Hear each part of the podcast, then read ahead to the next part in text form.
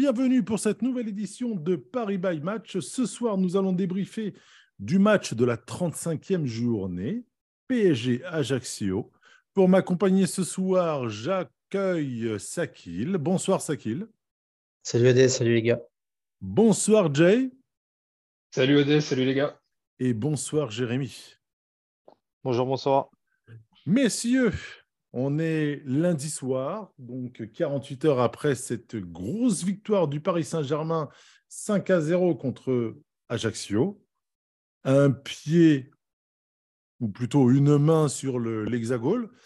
Euh, comment comment est-ce que ça vous va aujourd'hui, 48 heures après cette victoire, messieurs? En un mot. Satisfaisant. Là, tu parles de la victoire. Mais De comment est-ce que tu es? Moi, je suis détendu. La victoire, Oh, suis ouais, je, content. ouais, je suis, tra- je suis- moi, moi, je suis tranquille. Jay, Bah, serein. Jérémy, Ouais, euh, serein, pareil. est-ce que est-ce que est-ce qu'on peut quand même revenir sur les trois derniers mois, messieurs? Alors, je fais fi, bien évidemment, de tout ce qui se discutait, etc. Mais on nous avait promis un mois de février ultra tendu, visiblement. Enfin, pas visiblement. Ça s'est plutôt bien passé pour nous au mois de février. Ça a tangué au mois de mars. Mais est-ce que concrètement, euh, vous avez flippé un seul instant qu'on pouvait perdre euh, ce titre qu'on n'a toujours pas mathématiquement? Ça a été, comment dire, ça a été un peu tendu au moment où je crois que c'est Lens qui revient à trois points, c'est ça? Bah non, ils reviennent pas à 3 points, ils reviennent à 5, non? Je sais plus. Bah, à un moment, à un moment donné, à un moment donné, on a trois points d'écart. Ouais, il y a points d'écart. Il y a, plus que trois points d'écart. Je sais plus si c'est contre, c'est par rapport à Lens ou Marseille. Et on enchaîne Nice et Lens à ce moment-là. Oui, c'est avant Nice et Lens, ouais. Et- À ce moment-là, À ce moment-là, bah, c'était un peu tendu, ouais, et vu les adversaires qu'on a affronter. Mais après, euh, ça a déroulé, et puis, euh, comme je l'ai déjà répété maintes et maintes fois, dans la course au titre, nos adversaires n'ont jamais tenu le rythme et ont marqué moins de points que nous euh, sur la phase retour, enfin sur la globalité de la saison même. Donc Bah, euh, c'est ça. voilà. je, dir- je dirais même plus, ils n'ont jamais connu euh, la première place, ne serait-ce qu'effleuré. Euh, messieurs, il va falloir que vous repreniez vos comptes parce que on n'a jamais été à moins de 5 points. Je reviens à la journée, euh, à, la jour- à la 25e journée, hein, et ça commence à dater. hein. On n'a jamais été à moins de 5 points. hein. Et il me semble qu'ils sont revenus à 3 points alors que nous, on avait un match à jouer le dimanche soir. Ah semble oui, c'est ah, plutôt ça. d'accord. Ah, D'accord, ok. Mais Ouais, il me moi, semblait qu'il y avait moi, on effectivement n'est ces jamais points. descendu à moins de 5 points. hein. Bah, voilà les écarts. Journée 24, je ne redescends pas plus bas. hein. Euh, on a 5 points d'avance sur Marseille. Euh, journée 26, on en a 8. Euh, journée 28, on en a 6, on en a 7. Ouais, non, mais les gars, euh, il n'y a, pas photo en fait. hein. Depuis, depuis 3-4 mois, il n'y a vraiment pas photo. hein. Ouais, c'est ça. C'est nos, deux adversaires que sont Marseille et Lens n'ont jamais été capables de, de rattraper leur retard. Au- et au contraire même, euh, alors qu'on était dans une, euh, dans une spirale plus que négative, euh, elle a augmenté. Elle s'est en- Mhm. euh, L'écart s'est engrangé pour, en notre faveur. Donc, euh, à partir de là, Bah, Ligue 1, euh, la 20e journée, messieurs, c'est le seul moment où il y a eu trois points d'écart entre nous et nos poursuivants, et c'était fin janvier. C'était fin janvier, avant justement l'amorce du, euh, du mois de février où on en a rencontré justement tous les gros. Moi, je pense qu'on leur a, leur a brisé le moral, parce que quand tu regardes, si nous, on voit de, de notre côté parisien le, le fait qu'on soit en tête et puis qu'on ait euh, normalement un écart de niveau avec les autres. Si tu te mets dans la peau de Marseille, si tu te mets dans la peau de Lens, euh, tu pouvais y croire, tu pouvais y croire. Bon, Lens, ils y croyaient moins parce qu'ils sont conscients de l'écart qu'il y a entre eux et nous. Mais quand tu te fais taper 3-1 et Marseille se font taper 3-0 chez eux, même si, euh, si inconsciemment tu sais que tu peux gratter des points ailleurs, ah, ça te met un vrai coup au moral. Parce que là, si tu veux, le, les, les, points sont mis sur les i, tu vois. C'est le patron, c'est Paris, et il est venu chez toi te le dire. Il est à domicile, et il est venu euh, chez toi te le dire aussi.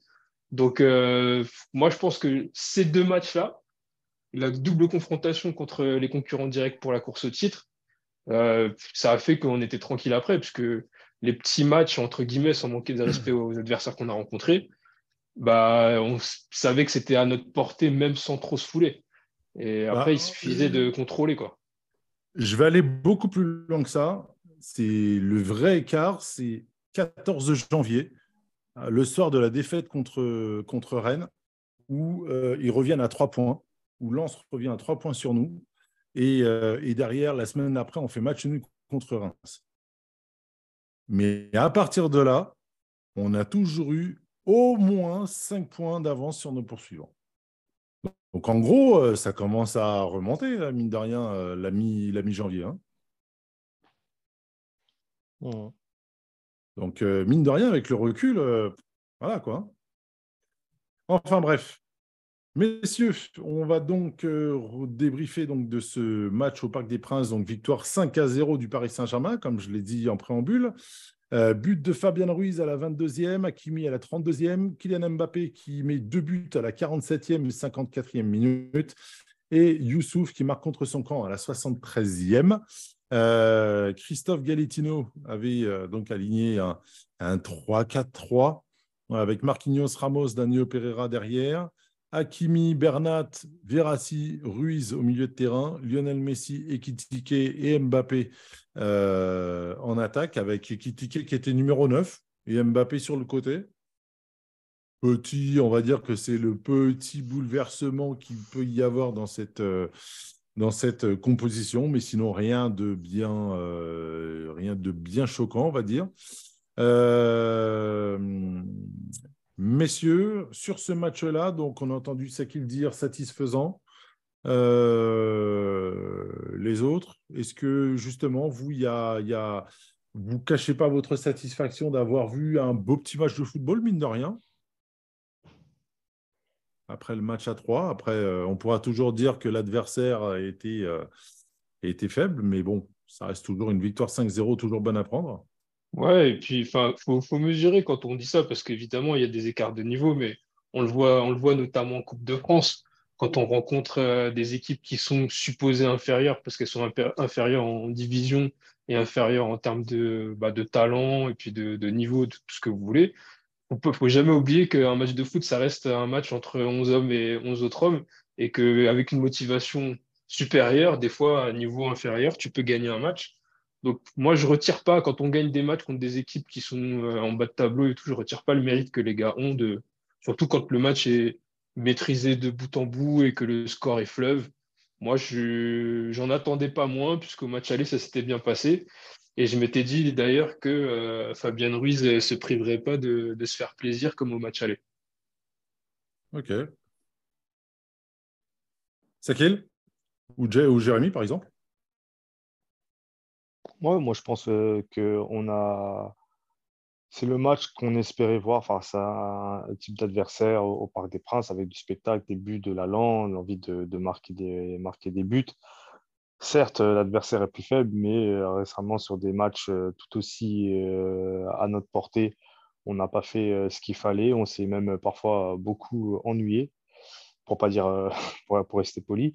Mais euh, là, c'est vraiment euh, le, match qu'on voulait voir un samedi soir. Les joueurs ont pris du plaisir et forcément, c'est contagieux. Et derrière, euh, le public réagit. Il y avait énormément, comme toujours, enfin, comme souvent, un samedi, beaucoup de beaucoup d'enfants qui, qui, ont pris du plaisir à regarder. Donc, on est tous rentrés avec le sourire. Et voilà.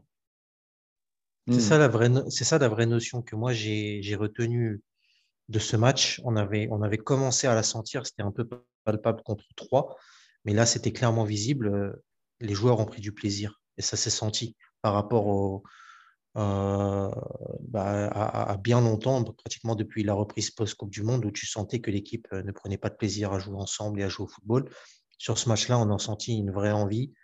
Et vraiment, cette notion de plaisir, ils, sont, ils, sont, ils sont éclatés sur le terrain. Ça, c'est vraiment vu quand même. Hein.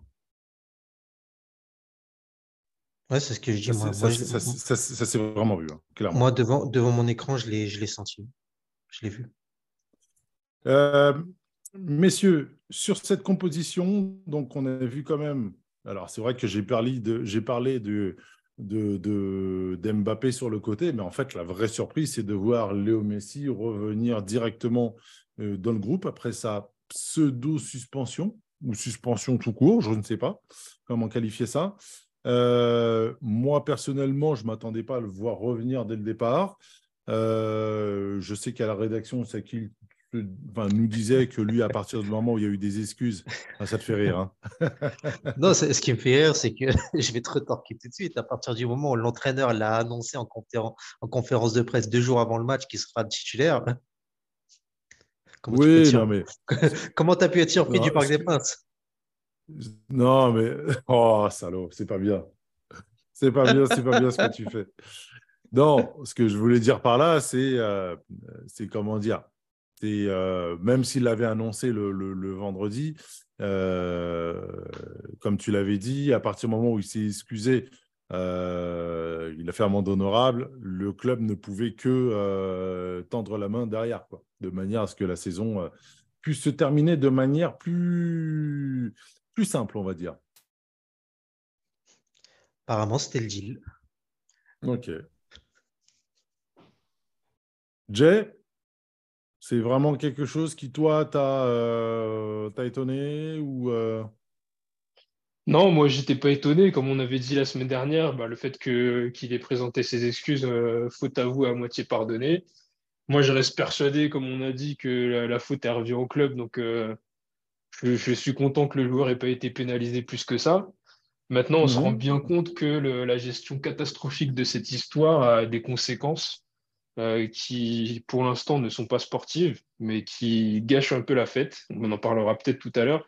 Mais euh, en tout cas, d'un point de vue strictement sportif, encore une fois, quel professionnalisme de ce joueur qui n'a rien montré, euh, qui n'a montré aucun signe d'agacement? On se souvient quand, quand on s'est fait éliminer par le Real Madrid, que au PSG Bordeaux, comment c'était difficile pour notamment Marquinhos et Neymar de jouer au Parc des Princes dans, face à un public hostile. Mais là, euh, franchement, euh, Messi, il a été euh, impassible. Et, euh, et je trouve qu'il a été plutôt bon. Il lui a manqué euh, juste un but pour que la fête soit parfaite. hmm. est-ce qu'il avait vraiment envie de marquer un but? Moi, c'est Bah, vraiment le, c'est vraiment le, le, comment dire, c'est vraiment ce que j'ai vu de tout le match. Enfin, enfin, c'est vraiment ce qui m'a marqué pendant tout le match, c'est que je m'arrêtais pas de me faire la réflexion. C'est, il lui manque un but, mais est-ce qu'il veut vraiment marquer un but? Neymar, Je- moi, j'ai l'impression. j'aurais pas eu de doute. Ouais. Autant lui, je pense que s'en battait les reins. Mais, mais si, c'est un, joueur très particulier. Moi, franchement, j'ai eu, d'un point de vue sportif, j'ai eu l'impression qu'il y avait vraiment un, un- un traitement particulier de la part de l'adversaire. Parce qu'il était très, très, très vite en- encerclé, parce qu'on savait que c'était quand même le pourvoyeur de ballon, euh, même s'il y avait Verratti. Euh, et du coup, je, trouvais qu'il n'avait pas beaucoup de temps, pas beaucoup d'espace, et que les, les fenêtres de tir se fermaient assez rapidement. Et c'est vrai que quand je dis que c'est un joueur un peu particulier, c'est que bah, chez nous, on le découvre euh, au quotidien, mais moi, j'ai beaucoup suivi sa carrière et quand il était dans son ancien club au FC, Barcelone, c'était pas forcément un joueur qui respirait la joie de vivre et qui était content et qui s'exprimait, etc. Et des fois, pour l'avoir vu jouer au Camp Nou trois ou quatre fois sous le maillot du FC Barcelone, euh, on avait l'impression qu'il était éteint, pas concerné, presque spectateur de son propre match. Et c'est inexplicable. Et puis de, temps en temps, il suffit d'un claquement de doigts, la lumière s'allume et il fait quelque chose de génial qui, qui permet de faire gagner le match ou une action euh, remarquable. Donc c'est difficile de juger ça. Je, en étant au, sta- au stade, je comprends tout à fait ce que tu veux dire, mais je, je pense qu'on surinterprète. Tu penses? Ok, bon. Jérémy, on t'entend pas trop là-dessus sur le sujet? Bah, moi, ça me gêne toujours un petit peu euh, le, le- le- le traitement qui est fait souvent en, en- en public. Moi, je pense, et c'est une banderole qui, est assez célèbre et fameuse au Parc des Princes, euh, siffler nos joueurs, c'est cracher sur nos couleurs, tout simplement. Donc, euh, moi, je suis pas de, Je pense que il y a d'autres façons d'exprimer son, mécontentement. Euh, ce qui a été intéressant dans, dans, le match, c'est euh, bah, moi qui étais au Parc des Princes, bien sûr, c'est de voir que, comme je disais, il y avait beaucoup d'enfants, mais lorsqu'il y a eu beaucoup de, de sifflets, surtout en, en, début de match, à, à chaque toucher de balle, petit à petit, le, le, parc a commencé à applaudir en fait. Et ça a commencé à couvrir les sifflets.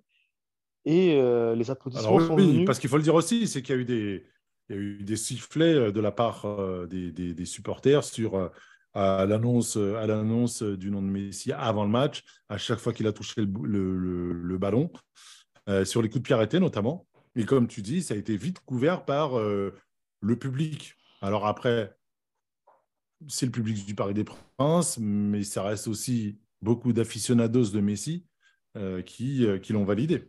Oui, c'est vrai. Après, moi, ce que j'ai trouvé intéressant, c'est la réaction des enfants, en fait, parce que c'est les enfants qui ont commencé à applaudir et crier Messi. Mhm. Enfin, nous, de notre côté, là où est-ce qu'on était, il y avait beaucoup d'enfants.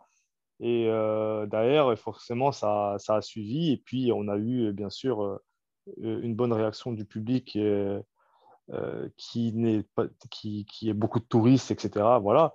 Mais euh, les enfants, en fait, voilà, c'est là où tu vois quand même l'innocence des enfants. C'est eux, ils viennent voir un, un, grand joueur de football. C'est ça qu'ils mmh. voient. Après, bien sûr, on leur expliquera que ce joueur-là, malheureusement, n'a pas rempli euh, le contrat pour lequel euh, il était venu. Ça, c'est un autre débat. Mais euh, en tout cas, ce qui est sûr, c'est que bah, les enfants, on dit la vérité sort de la bouche des enfants. Là, pour le coup, j'ai trouvé ça innocent, mais assez parlant, en fait. Parce que, quelque part, bah, les, grands, les grands joueurs, tu as toujours envie de les voir jouer. Est-ce que, justement, à un moment donné, il ne faudra pas aussi, euh, alors après, c'est aussi de la pédagogie, mais qu'il faudra à terme que le club, d'une manière ou d'une autre, euh, par la voix de ses supporters, je ne sais pas, peut-être des médias, justement travailler sur le pourquoi du comment il y a cette incompréhension entre le public international et les supporters du Paris Saint-Germain. Pourquoi est-ce qu'on ne voit pas les choses de la même manière? C'est de la faute du club, évidemment, encore une fois. Pour moi, c'est simple. C'est que aujourd'hui, à l'international, on a une image d'un nouveau club, d'un nouveau riche, et que les gens ne connaissent pas notre histoire parce qu'on ne l'a pas vendu. Aujourd'hui, si vous êtes supporter de foot dans le monde entier, vous connaissez l'histoire de Boca Junior, de River Plate, du Real Madrid, du, FC Barcelone, Manchester United, etc. Vous ne connaissez pas l'histoire du mm. Paris Saint-Germain. Vous ne savez pas que c'est un club qui a toujours été un club de riches, qui a toujours été un club qui, qui, de Strass et Payet, hein. de Strass et Payet, voilà. Euh, nous, on connaît notre histoire, donc je ne vais pas la refaire. Sans, Dimitri. Hein. mais en tout cas, c'est notre histoire et personne ne la connaît. Donc, les gens, quand je les vois dans les commentaires euh, sur les réseaux sociaux ou, même dans la presse étrangère, ils ont l'impression qu'on on crache dans la soupe, on crache euh, sur du caviar parce que peut-être que quelque part dans l'inconscient collectif, on ne mérite pas d'avoir ces joueurs-là, que sans notre argent, on ne mériterait pas d'avoir ces joueurs-là. Donc, quand on traite, on maltraite, entre guillemets, des joueurs que tout le monde aimerait avoir, les gens ne comprennent pas, parce qu'ils ne nous connaissent pas. Si le club avait mieux géré sa communication sur l'histoire du club et avait fait le lien entre l'histoire du club et la communication internationale, l'histoire du club et les joueurs qui sont recrutés, imposés aux joueurs de connaître leur histoire, de connaître les couleurs qu'ils défendent, imposer, je reviens sur le maillot, des couleurs, c'est important. Tous ces symboles-là, toutes ces symboliques-là racontent une histoire. Et si tout le monde la connaît, je pense que c'est une perception différente. Et on se dit, oui, bah, le Paris Saint-Germain, c'est un grand club, euh, il a une histoire, c'est une grande ville, c'est un grand stade, etc. Toutes les raisons qui font qu'on l'aime. Et je pense que les joueurs, déjà, premièrement, se sentiraient plus impliqués et peut-être auraient plus à cœur de ne pas se louper dans ce club-là. Et ils seraient peut-être pas au-dessus du club. Je ne parle pas d'institution, moi, mais pas au-dessus du club. Et du, coup, dans l'inconscient collectif, et même, je pense, dans l'inconscient des joueurs, ils se sentent supérieurs à ce club-là parce qu'on ne leur raconte pas où ils sont. Donc, je pense que elle vient de là, cette perception qui est, finalement faussée. Euh, voilà, après, euh, si vous ne racontez pas votre propre histoire, vous laissez les autres la raconter. Il ne faut pas s'étonner d'avoir des mauvais retours. C'est clair. C'est clair, c'est clair, c'est clair. Sakil? Non, non, rien de plus à ajouter. Oh là, quand c'est comme ça, en général, euh, c'est que tu as, un truc bien tranché, un avis bien tranché sur le sujet. Non, non, les gars ont déjà dit ce qu'il y avait à dire. Ok, d'accord. on ira plus loin, pas plus loin. Messieurs, on va revenir sur ce match. Donc 5 à 0. Pour vous, le tournant du match, c'est le premier but. Le deuxième? D'abord, d'abord, euh, il faut quand même féliciter. Alors, je fais une petite parenthèse, mais euh, c'est vrai que je ne voulais pas passer à côté de, ça. Euh, on a coutume de tomber sur le club quand il fait mal les choses. Euh, là, le fait d'accueillir Bruno Rodriguez euh, pour lancer le coup d'envoi, sincèrement, chapeau et merci. C'est un joueur qui, a une vingtaine d'années, a fièrement porté nos couleurs et nous a rendu fiers de ce club aussi, alors qu'il n'était pas forcément dans ses meilleures années. Euh, et, je trouve que euh, lui rendre hommage de la sorte, euh, c'était vraiment un, beau geste de notre part. je ne sais pas comment vous, l'avez perçu, mais moi, en tout cas, j'étais, assez content que le club fasse ce type de, choses. Voilà. Moi, j'étais, content, mais il m'a manqué un petit peu parce que c'est très, très bien. je, suis, très, je suis très content que ça, ça soit fait et c'est pas rien après tout ce qu'il a traversé. Mais ce qui m'a manqué, c'est que je me dis, euh, tout à l'heure, Jérémy parlait des enfants. Si je suis un gamin de 9-10 ans en capacité de comprendre euh, les choses, euh, est-ce que j'ai compris là, à ce moment-là, qui était ce joueur? Il m'a manqué dans le parc peut-être une petite vidéo d'une minute de ses buts, de son passage au, club, peut-être laisser la possibilité à Michel Montana, qui connaît parfaitement l'histoire du club et, du joueur, de dire quelques mots en plus pour l'introduire et, que ça fasse plus sens. Parce que pour nous, ça nous parle parce qu'on sait. Mais pour les touristes, pour les enfants, tout ça, pour tous les gens qui ne le connaissaient pas, euh, ça manquait euh, d'une petite introduction. Moi, c'est juste ça qui m'a manqué, mais sinon, je, je, suis tout à fait d'accord avec toi. Jérémy, toi qui étais au parc? Ouais, c'est vrai, parce que tu étais avec moi et euh, on, a, il y a des touristes brésiliens qui étaient derrière nous à qui on expliquait qui était Bruno Rodriguez. Oui, ils ne comprenaient pas euh, en fait euh, qui, était, qui était ce monsieur. Ouais. ils ne comprenaient pas du tout, donc ouais. On a dû, on a dû intervenir pour, pour expliquer. Et puis, c'est vrai que, voilà, 30 secondes, une petite vidéo pour, c'est vrai que je rejoins déjà là-dessus, c'est important de faire le, lien avec notre histoire. Euh, aussi jeune, aussi récente, euh, elle n'a pas toujours été glorieuse, mais on a connu des, bons moments. Il y a des joueurs qui, ont marqué. On n'oublie pas le but de Bruno Rodriguez face euh, à Marseille qui les prive du titre en 99 au Parc des Princes. Donc, je crois que c'est un de nos plus beaux titres. c'est vraiment un de nos plus beaux titres. Hein. Ils faisaient les fanfarons en cinq minutes, ils sont pris une rafale. Marco Simone, Bruno Rodriguez, merci, au revoir. Et hop, et le championnat. Oh, comme par hasard, dernière journée de championnat à Bordeaux, au parc. oh, mais ouais, c'était un très grand Bordeaux quand même. Hein. Voyons. Ah, bah, c'était un grand Bordeaux, mais Marseille, cette année-là, ils n'étaient pas dégueulasses. Hein. On va replacer les choses aussi. Hein.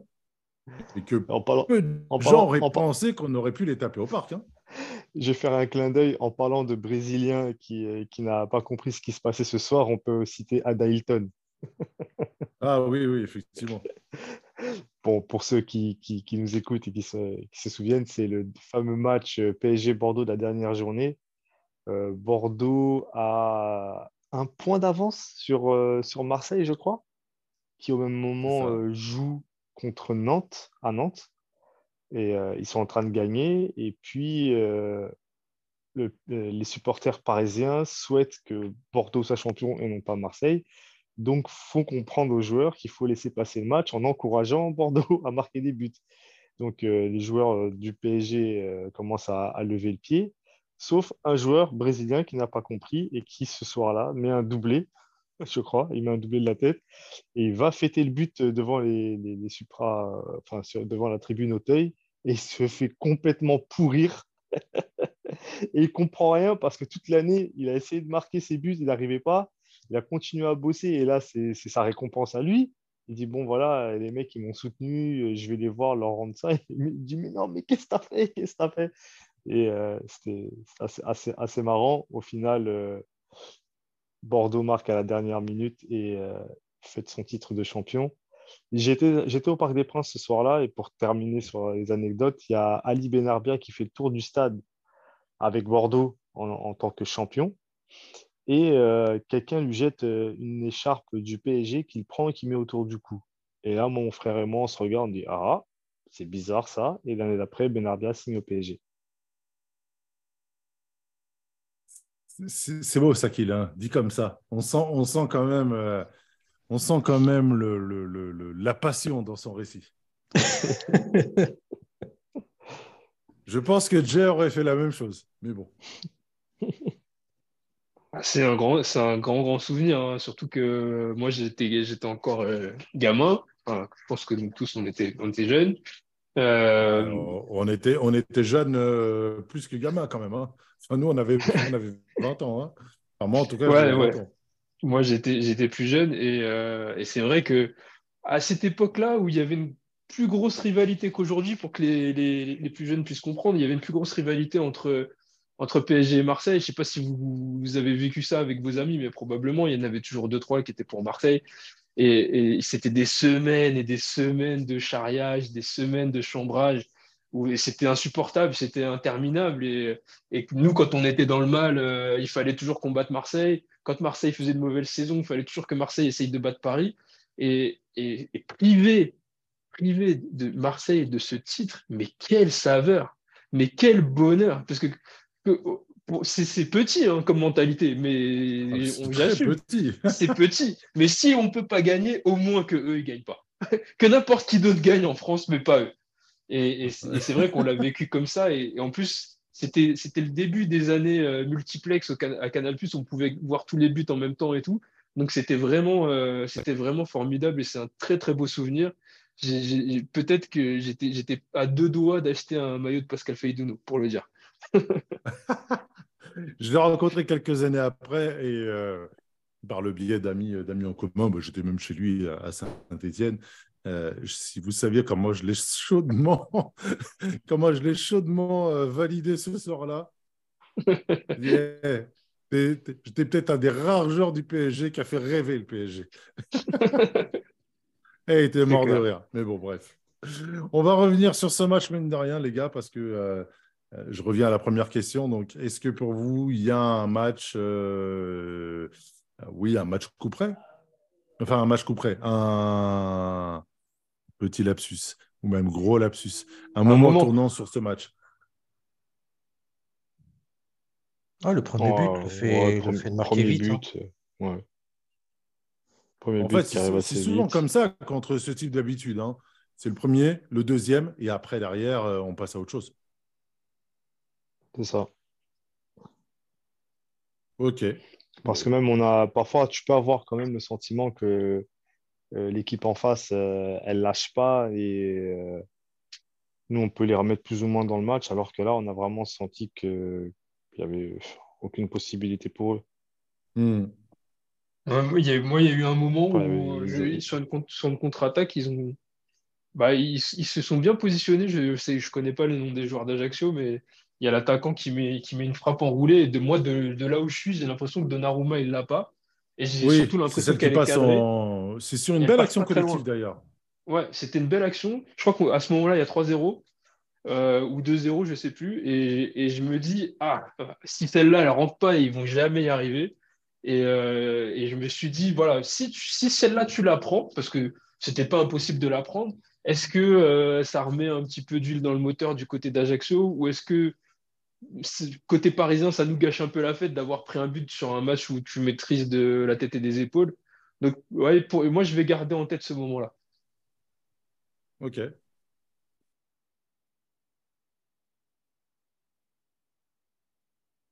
Sakil? Non, rien de, rien de particulier. J'ai dit euh, le fait de bien démarrer le match, de marquer très tôt, bah, comme d'habitude, ça nous facilite grandement la tâche. Et puis, on, a, on a très rapidement compris que d'une, on était dans un bon soir par l'envie, par ce qu'on montrait en termes d'intensité, de répétition d'efforts, de course à haute intensité et le, pressing qui allait avec. Et le fait d'enchaîner très rapidement au niveau du score, bah, ça, a pillé le match très rapidement. C'est vrai que euh, Ajaccio aurait pu réduire la marque et bah, ça aurait été dommage parce qu'on court après un clean sheet depuis un, certain nombre de temps maintenant. Donc, euh, c'est aussi bon à prendre pour la confiance de Didio de ne pas avoir encaissé. Hmm. J'ai quand même eu peur qu'on prenne euh, justement sur l'action dont parle Jérémy. Je me suis dit, purée, mais on fera jamais de clean sheet. Mine de rien, il y en a quoi? Il y a une douzaine cette année, mais j'ai l'impression qu'on a pris. J'ai jamais eu, eu autant cette impression de me prendre un but à chaque match. Ouais, bah c'est. Et en plus, pour moi, c'est pas tant un problème défensif, c'est plus un problème d'équilibre collectif qui fait que qu'on est, on est autant encaissé de buts. Donc, euh, mhm. on peut, on peut, on peut pas vraiment remettre en cause l'implication de, de, nos défenseurs sur toute la saison, même s'ils ont, ils ont pas été euh, sur un, niveau, euh, comment dire, régulier. Ils ont eu des pics et parfois des bas. Seul Danilo a été assez régulier sur toute la saison. Mais euh, on peut aussi dire que c'est l'abattage collectif qui fait qu'on a été grandement en difficulté sur bon nombre de matchs. Hmm. Au final, donc, on est euh, donc euh, belle petite victoire quand même, hein, euh, sur lesquelles on a on accentue donc notre avance à six points sur nos poursuivants. Est-ce que vous avez des tops et des flops sur ce match-là? Si vous voulez, moi je vais me lancer une fois n'est pas coutume. Mbappé quand même pour son doublé et pour également le demi-but sur qui amène le, le, but d'Akimi. Fabien Ruiz, très, très, très solide et ça fait vraiment partie des rares joueurs sur lesquels j'ai vraiment envie de jouer la carte euh, jurisprudence Ciara. Euh, je laisserai Jérémy expliquer tout à l'heure qu'est-ce que la jurisprudence Ciara pour ceux qui n'ont pas l'habitude de nous écouter. et puis, comme d'habitude, Danilo Pereira. Je ne sais pas quoi dire. Le gars a une telle sérénité. Il est bien, il est partout. Euh, je, suis vraiment fan du bonhomme. C'est même pas fan du joueur, je suis fan du bonhomme. Et, euh, à côté de ça, hmm, ça m'arrache un peu le, truc. J'aimerais bien mettre une mention spéciale. Alors, j'aurais pu citer dans les flops Akimi pour son rouge stupide, euh, mais, euh, mais quand même, mention spéciale. Il s'est pas, s'est pas mal débattu, alors très maladroit bien évidemment, mais son jeu sans ballon euh, a ouvert quand même pas mal de brèches pour nos attaquants et, euh, je voulais au moins lui, lui donner, euh, lui donner un satisfait par rapport à ça. Voilà, voilà. Sakil, si tu veux enchaîner. Mon premier top, ce sera Danilo, parce que, comme d'habitude, un match très régulier, une prestation de patron et, et l'aisance et la technique qui va avec. Euh, à l'origine du premier but, d'une très belle passe.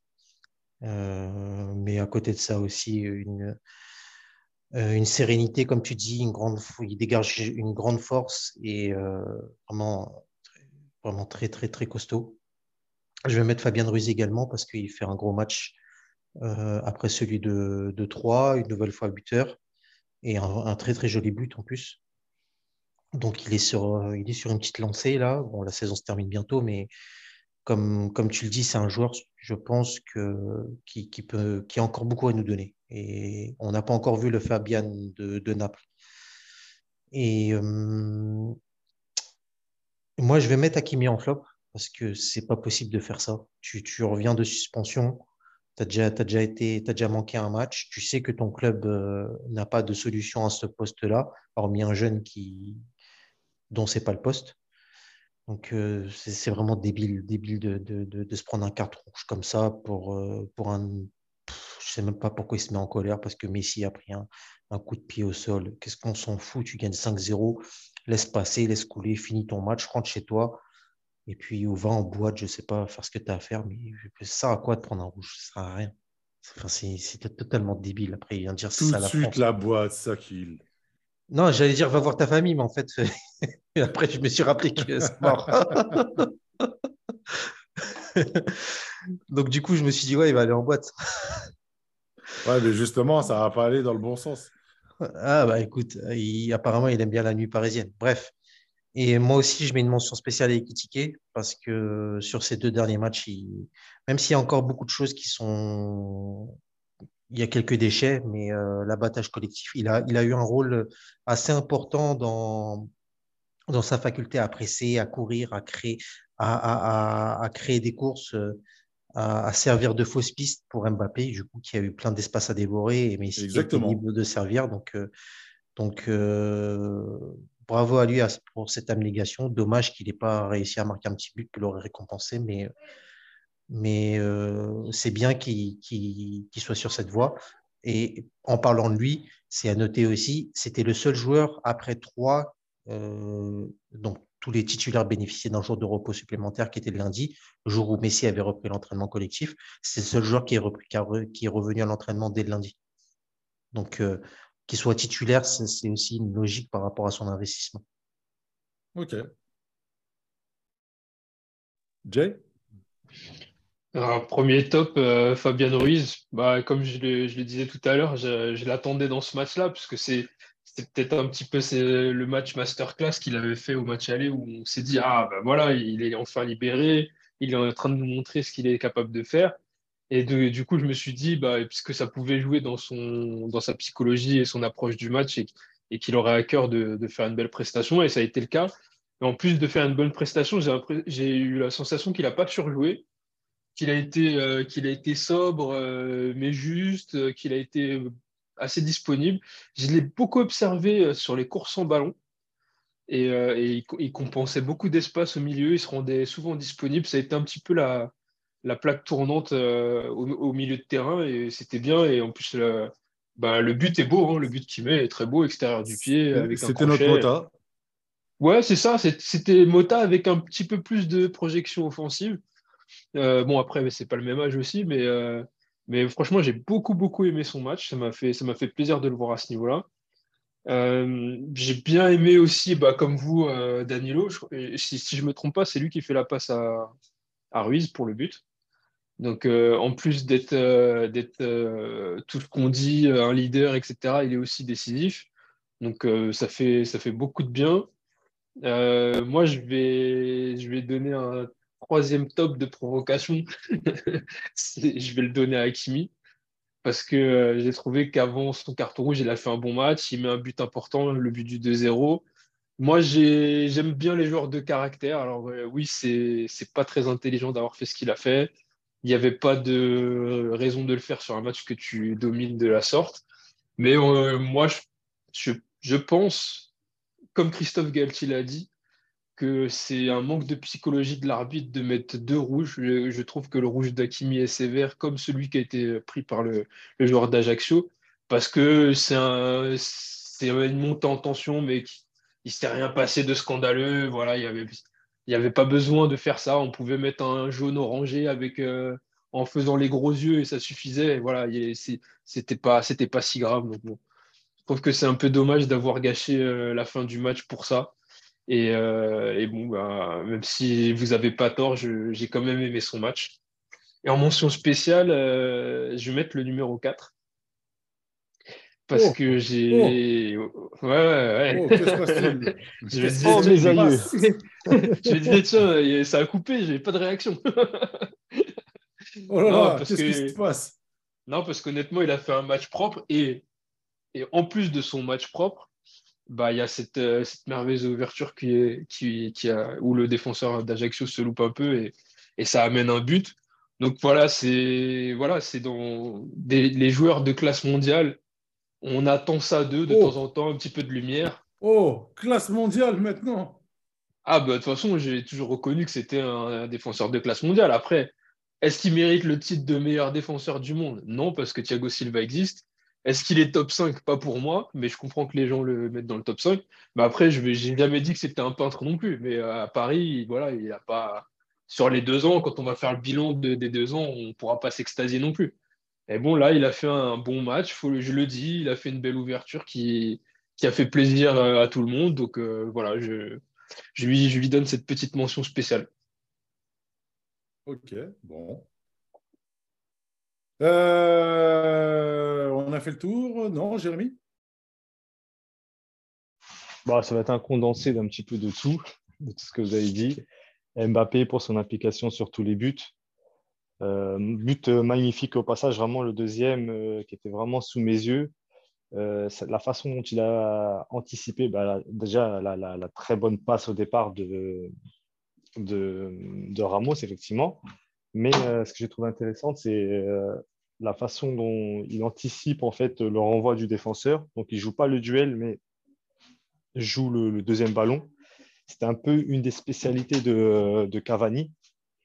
Et euh, ensuite, j'ai euh, Ramos pour son match aussi, que j'ai trouvé euh, très intéressant. Et puis, Fabien Ruiz pour tout ce, que, tout ce que vous avez dit. Mention spéciale, je me suis équitiqué.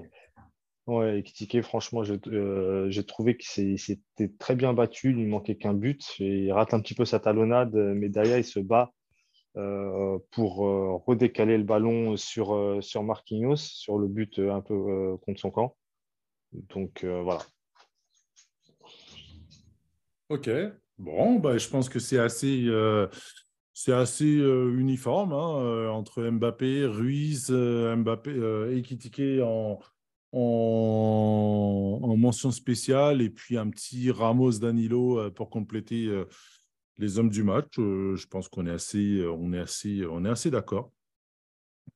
Messieurs, on va quand même revenir sur euh, l'arbitrage, sur notamment ce carton rouge. Tout à l'heure, je crois que c'est Jérémy pardon, qui disait que c'était un manque de psychologie de la part de l'arbitre? Bah oui, parce que je sais pas, moi, je, moi je, déjà, je fais partie de la génération qui a grandi avec Pierluigi Collina, déjà. Donc, c'est un, c'est un, pour ceux qui connaissent pas, c'est un, arbitre euh, italien. on n'est pas si vieux que ça, quand même. Non, mais je parle pas, je vous parle pas à vous, évidemment. je parle aux auditeurs. pour ceux qui connaissent pas, c'est, voilà, c'était, c'était pour moi, c'est le plus grand arbitre que j'ai vu jouer, que j'ai vu euh, euh, travailler, arbitrer. Euh, et c'était quelqu'un qui avait une forte personnalité dans un championnat à l'époque qui était terrible parce qu'il y avait vraiment, c'était encore la, fin du Catenaccio où c'était des joueurs défensifs qui brillaient. C'était rugueux, c'était, il y avait beaucoup d'intox. Et ce monsieur, il se faisait respecter sans carton, il n'en avait pas besoin. Et euh, je peux vous assurer que quand il se présentait devant vous et qu'il vous regardait dans les yeux, euh, c'était, c'était le calme plat en face. Et pourtant, Dieu sait qu'il avait, qu'il avait en face de lui des joueurs de caractère. Et il y a aussi euh, ce qu'on peut voir en première ligue, où euh, il y a eu des, arbitres comme Howard Webb, comme Mike Dean, et même en France, il y a eu des, il y a eu des grands arbitres aussi, comme Gary Bian, etc., qui n'avaient pas besoin de. Vautreau, quand même, Gary Bian, oh Ouais, oui, mais il y en a eu, il y en a eu plein. Michel Vautreau, il y en a eu, il y en a eu pas mal dans les années 80, 80, 90, avant d'arriver à Gary Bian, quand même. Ouais, mais moi, je, je connais plus, enfin, je, je me rappelle plus de, lui, mais voilà, c'est le premier nom qui m'est venu. Ouais, peut-être aussi, mais, euh, mais en tout cas, il y a eu des grands entraîneurs un peu partout. Euh, et, je pense qu'un grand entraîneur, un grand, un grand arbitre, pardon, il n'a pas besoin d'en faire trop.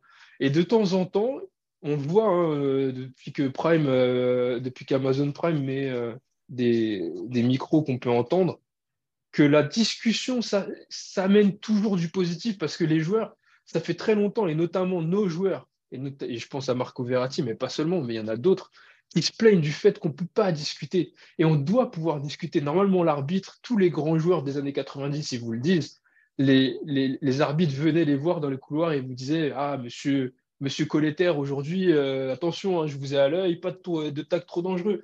Et et du coup, vous saviez à quoi vous en tenir parce qu'il vous avait dit, vous avez prévenu avant le match. Le match, il vous avait peut-être laissé une ou deux cartouches et la troisième me dit la prochaine, c'est fini. Voilà, c'est ça, être bien arbitré, c'est être concentré du début à la fin, ne pas se laisser dominer par ses émotions, parce que vous êtes le garant du jeu, vous êtes le garant du, bon déroulé du match. Et si les joueurs, on peut comprendre qu'avec l'adrénaline et l'enjeu, des fois, ils soient dépassés par leurs émotions, c'est à vous de les ramener sur terre. Et c'est pas nécessaire d'en faire trop. C'était un match qui s'est bien passé, à part ce moment-là où ça a un petit peu chauffé. Des fois, euh, on a un mauvais geste euh, de frustration, et ça peut être aussi mal interprété. Je pense que tout le monde s'est mal compris dans cette histoire. Il y a eu peut-être des noms d'oiseaux et puis deux, trois gestes euh, mal sentis. On pouvait mettre un carton jaune dans un match où il n'y avait rien de scandaleux. Il n'y a pas eu de tacle euh, violent, il n'y a pas eu de blessés. Bon, moi, je pense que les arbitres, il euh, faut évoluer aussi et puis il faut, faut faire de la pédagogie parce que tout ce que tout ce qu'on voit dans les championnats et dans, en, Ligue 1, en Ligue 2, ça redescend dans les, dans les championnats inférieurs jusqu'aux championnats qui sont pratiqués par les enfants. Et, les arbitres qui arbitrent les enfants, c'est des, des, papas, c'est des, des, tontons, etc. Donc il faut que c'est des spectateurs de football. Et donc il faut qu'eux aussi ils puissent euh, s'imprégner de ça. Donc moi je pense que la psychologie, c'est indispensable pour que le match se déroule bien. Si on applique bêtement la règle, et puis moi je trouve que déjà, mettre des cartons rouges un petit peu, vous savez, même des fois, euh, quand euh, Zlatan était, était joueur du Paris Saint-Germain, quand il mettait un carton, il fallait que Zlatan y vienne, il fallait qu'on lui mette en pleine tête.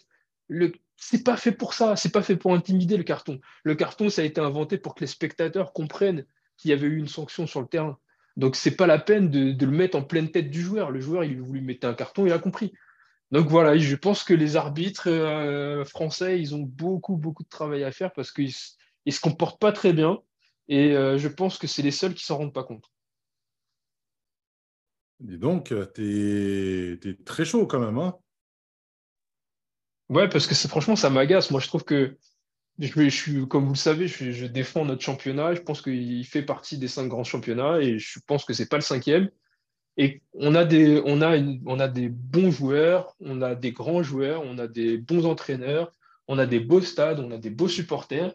Et je, je trouve que euh, bah, le, le secteur qui pêche, c'est l'arbitrage. Et la preuve, c'est que pour un pays important dans le football comme la France, un pays qui a inventé la Coupe du Monde euh, et qui l'a gagnée, euh, qui a des records dans cette, dans cette compétition, bon, certes, qui n'a pas gagné beaucoup de Coupes d'Europe, euh, bon, ça c'est autre chose, mais en tout cas, la France, c'est un pays important dans le football, et vous n'avez pas d'arbitre qui nous représente euh, aux, plus hautes instances. Il n'y a pas d'arbitre euh, français qui arbitre des finales de Coupe d'Europe. Il n'y a pas suffisamment d'arbitres français. On pourrait en avoir deux dans les compétitions internationales comme la Coupe du Monde ou l'Euro.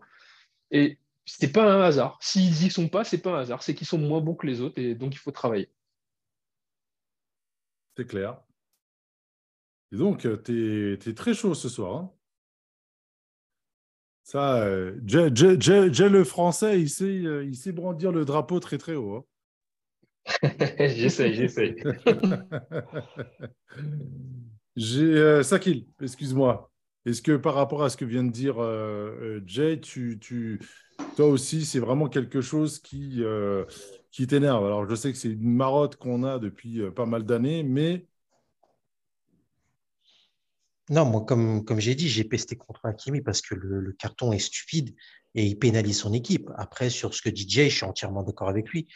Pour moi, ça ne valait pas de carton rouge. Euh, alors, il disait, il, n'a pas bien compris d'où c'est parti. En fait, c'est simplement parti de, l'action où Messi euh, se retrouve au sol. La, faute est sifflée contre lui parce que je ne sais plus pourquoi.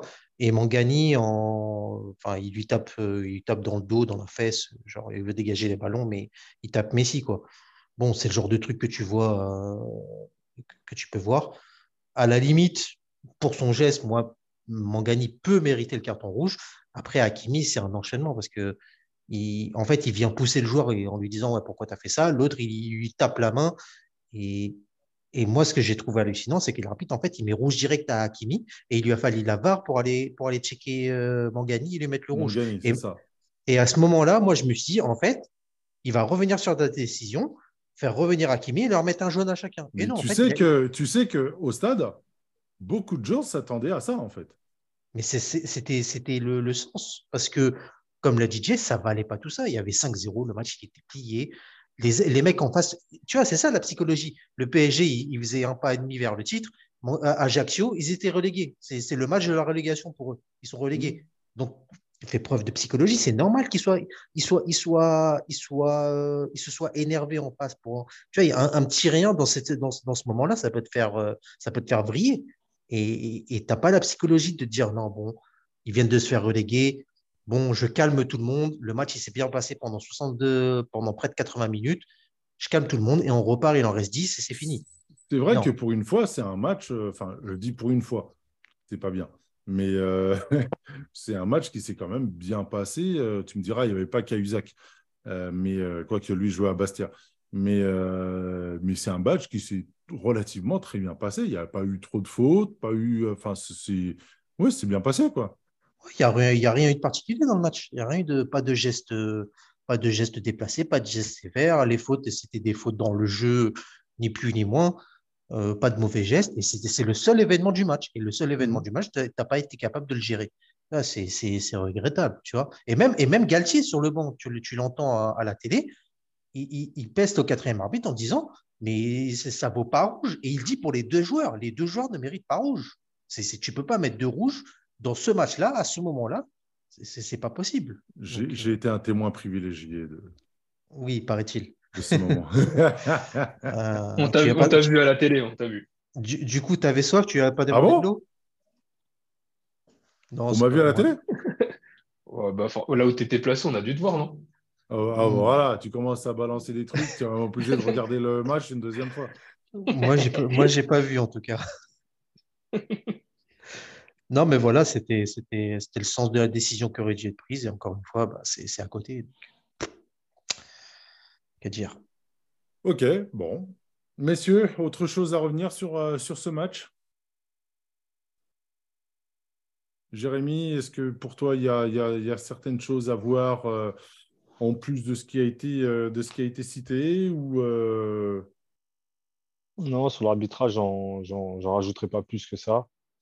C'est vrai que, comme tout ça, c'est le, le, genre de. En plus, euh, je le disais à mon fils en même temps, je lui disais, mais ça, c'est que du cinéma. C'est tous les, tous les joueurs de foot, quand il y a une embrouille, ils sont tous là à se pousser, se pousser, se pousser, mais au final, il ne se passe rien du tout.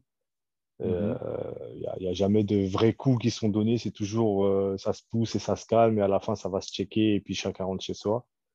Et, euh, Exactement, en fait. Hein. C'est toujours ça, en fait. Hein. Il n'y a, pas de, il y a, pas de coup sur un terrain.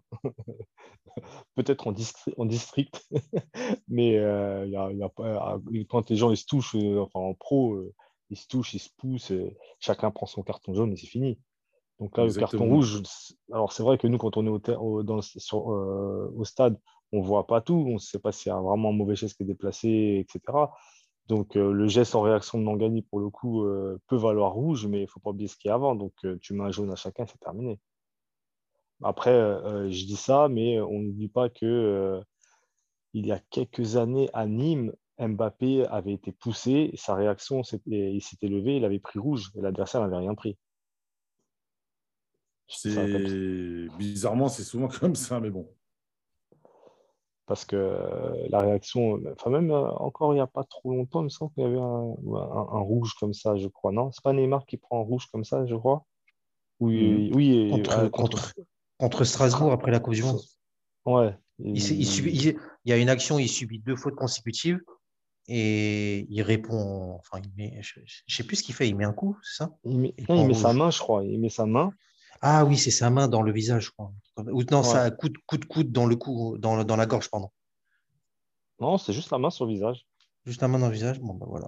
Alors que juste avant, il y a eu une main dans le visage euh, d'un Strasbourgeois. Il prend un jaune et juste après, il prend un deuxième jaune pour simulation. Ah, oui, voilà, mais tu es parano, tu es parano, mon cher Jérémy.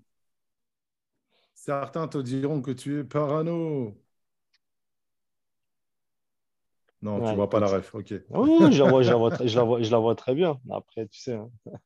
Enfin bon, euh, moi je pense que si le championnat doit grandir et euh, avoir la, la, stature qu'il lui mérite, ça passe par un bon arbitrage et de bons arbitres. Et il euh, faut aller dans le sens de ce que disait Leonardo, il faut professionnaliser, professionnaliser les arbitres. Avoir des arbitres professionnels.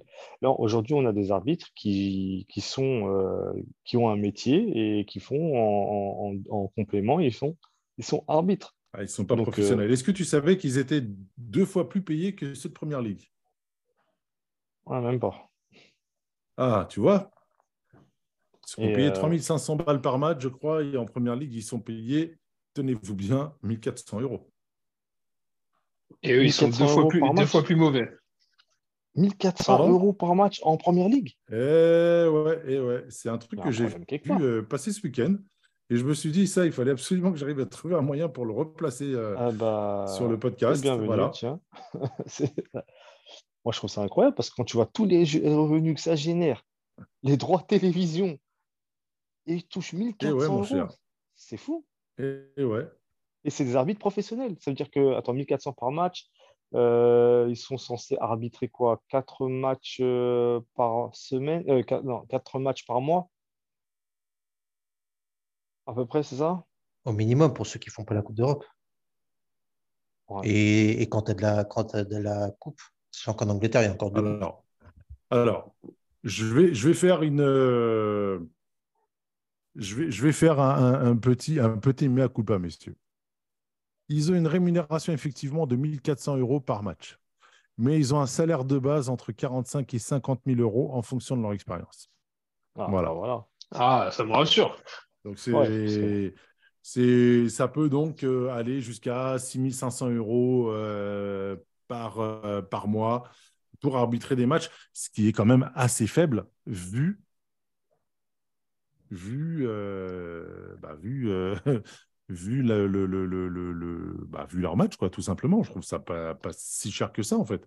Bah, oui et non, parce que après, tu, c'est pas eux qui, c'est pas eux qui vont générer le, le plus d'argent par rapport aux joueurs. Les, joueurs eh oui, mais bon, il y a quand même, euh, il y a quand même, euh, même si les joueurs sont bien payés, les clubs sont, enfin, le championnat est relativement immensément doté, bah, euh, que les arbitres touchent Enfin, voilà, quoi, 6500 euros par, euh, par mois, c'est pas énorme. Ça fait, euh, par match, ça fait, euh, bah, ça fait 2000 balles, ouais, 1008, 1008, 1700, 1008 par match. C'est pas énorme. Hein. Après, tu dis en plus, elle est 40 000, c'est ça? Non, non, non, non, non, non, non, c'est au total. En fait, il touche 45 000 euros par mois. Tac, tac, tac. Ah non, tu as raison.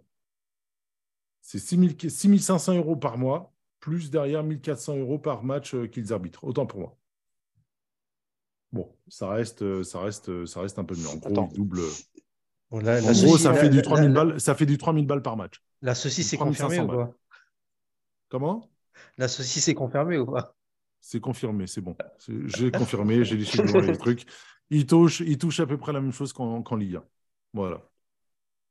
Ouais, ça, ouais, après, bon, moi, parce que là où, pour revenir sur ce que je disais euh, en France, là, on a par exemple euh, un arbitre qui est, euh, chef d'entreprise, qui gère son, affaire dans la semaine. Donc, il va avoir ses problèmes relatifs à sa semaine. Donc, il va arriver en, fin de semaine pour arbitrer un match. Est-ce qu'il est dans les conditions psychologiques pour arbitrer un, match et être concentré? On, demande aux athlètes de haut niveau d'être concentrés sur leur métier donc toute la semaine de se préparer, alimentation, euh, hygiène de vie, euh, euh, sommeil, etc. de ne penser qu'au foot. Est-ce que les arbitres se mettent à ce niveau-là? Est-ce que les moi c'est une question. Tu vois, tu prends. Je pense qu'ils sont quand même obligés. Hein. Bah, tu prends un mec qui travaille, qui, est chef d'entreprise, donc c'est son, son gagne-pain, on est d'accord? Euh, il, a, des, euh, il a des soucis avec euh, son entreprise, avec un fournisseur ou je, ne sais quoi. Pendant deux, trois jours, il est dessus, il passe des heures au téléphone, etc. Le mec, il arrive pour arbitrer un match le samedi. Dans quel état mental est-il? C'est un exemple. je ne dis pas que c'est vrai, mais c'est des choses qui, pour moi, un, un, arbitre, il doit arriver dans un état de concentration maximale il ne doit pas avoir de distraction dans la semaine, tout comme un, joueur de haut niveau. Et avec ça, le, spectacle ne peut que grandir. Enfin, je ne sais pas si vous voyez ce que là où, là où je vois. Ah, je vois très bien. Je vois très bien. Sakil? Je m'en remets toujours à toi pour, euh, sur ce sujet-là Pour le tout clôturer. tout- tout ce qui est dit est très juste. Et bah, de toute façon, on, on se, rend- on se rend de plus en plus compte de, de la catastrophe qu'est le football français, semaine après semaine, mois après mois, année après année. C'est ça, la- ça France. C'est ça la France. Messieurs, on va, euh, on va aller un peu plus loin dans, dans, dans nos discussions avec des, des sujets entre guillemets ouverts euh, là. Euh, on se dirige donc vers un onzième sacre euh, d'une saison, euh, je pense, à oublier pour tout le monde. Euh, mais onzième titre quand même, même si mathématiquement, comme dirait Sakil, ce n'est pas fait. Pour moi, on a une main sur l'hexagone. Une victoire permettrait de valider, de valider tout cela. Sachant qu'en plus, il y a des gros matchs sur les prochains matchs, non? Lorient lance euh, Lille, Marseille, ou l'inverse, je ne sais plus. Et nous, on joue à Auxerre. Le Lille, le Lille, euh, Lille Marseille déjà, ça va être. euh, Non, c'est Lille-Marseille, puisqu'ils viennent de jouer à domicile, enfin, normalement. Et, Non, non, et non, je- ils font comme nous. Ils finissent à domicile, euh, Marseille. Donc, ils ont deux matchs à l'extérieur. je, vais, je vais te confirmer ça. Donc, euh, moi, il me semble que c'est ça. hein. Donc, euh, c'est. euh, c'est- Ouais, tout, le monde, tout le monde joue à Enfin, l'extérieur. voilà, quoi. on, on joue, on joue tous les trois à tout le monde joue à l'extérieur. Mm. Donc, euh, bon, le Lyon-Monaco, je ne le compte pas. Le Lille-Marseille la semaine prochaine. Euh, Lens qui va jouer à, à Lorient et ce ne sera pas mince affaire. Euh, voilà, quoi. Je, hormis, hormis, enfin, je ne vois pas Lens et Marseille gagner tous les deux. hein.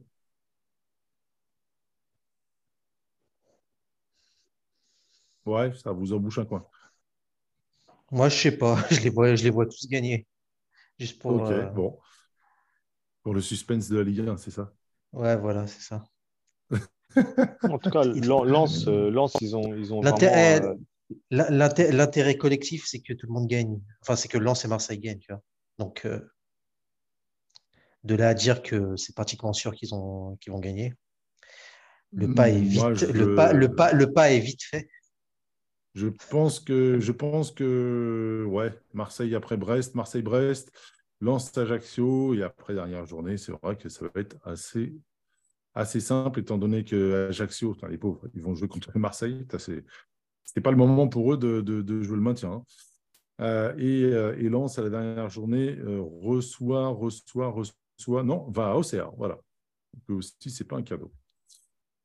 Voilà, messieurs. euh, donc, c'était tout pour cette histoire de championnat Ligue 1, saison 2022-2023, sur laquelle on, se dirige vers, euh, vers une fin euh, assez positive, quoi qu'on en dise sur le PSG.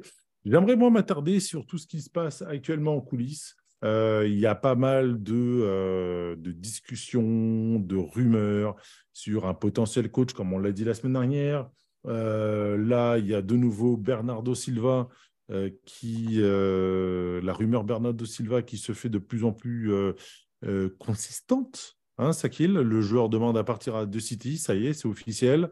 Et, vu qu'en Espagne, ça va être très compliqué pour lui, le PSG est une, porte naturelle, on va dire.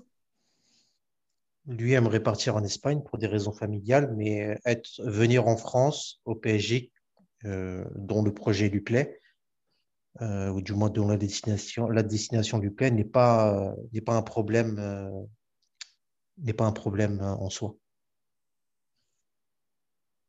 Et euh, il a été rapporté qu'il a un accord avec, euh, avec le club datant de l'été dernier qui est toujours valable et euh, il est enclin à venir au PSG. Donc après, c'est c'est à la bonne volonté de, son club.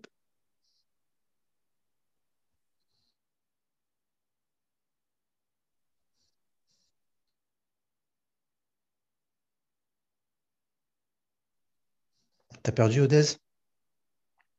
Excusez-moi, j'avais euh, j'avais pas allumé mon micro. Euh, Jay Jérémy, euh, euh, c'est une recrue qui vous ferait plaisir? Je pense que c'est un peu une question idiote parce qu'on reste avec un Bernardo euh, sur lequel on a de bonnes, euh, une bonne image depuis euh, la saison 2017, 2016-2017. Euh, est-ce que, est que vous, c'est une recrue qui vous plairait au Paris Saint-Germain? Et surtout, est-ce que c'est une recrue euh, qui pourra vraiment apporter euh, au-delà de la bonne image qu'il a laissée en Ligue 1 Ouais, moi, oui. Oula.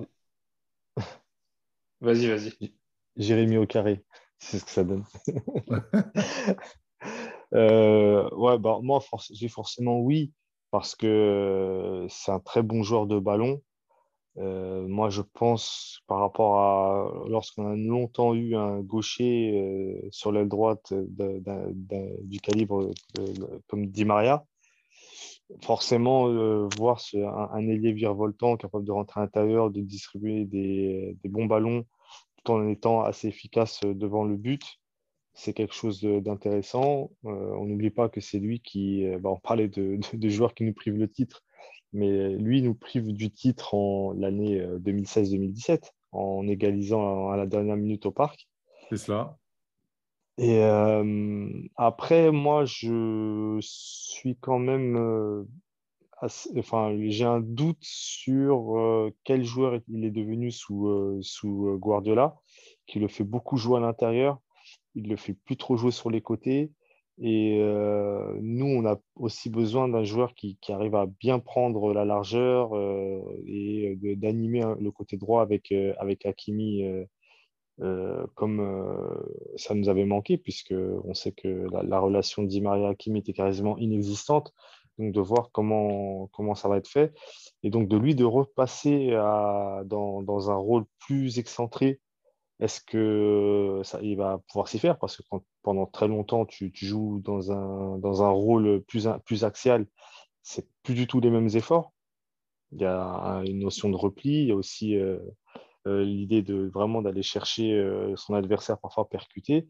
Et j'ai pas l'impression qu'il ait les jambes, enfin qu'il ait encore les jambes pour faire ça. Je le vois moins dribbler. Après, peut-être que c'est aussi ce, que, ce que lui demande euh, Guardiola, puisque c'est euh, le côté droit est complètement laissé à, à, Marez notamment.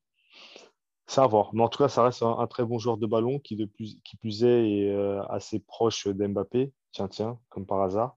Mhm. Et de Campos aussi. Oh, comme par hasard aussi. Et, qui est portugais. Surtout, enfin, aspect important, qui connaît bien le championnat. Oui, c'est vrai aussi. C'est vrai qu'il y, a la langue, il y a le championnat qu'il connaît bien. Donc, euh, il, coche plusieurs, euh, euh, cases.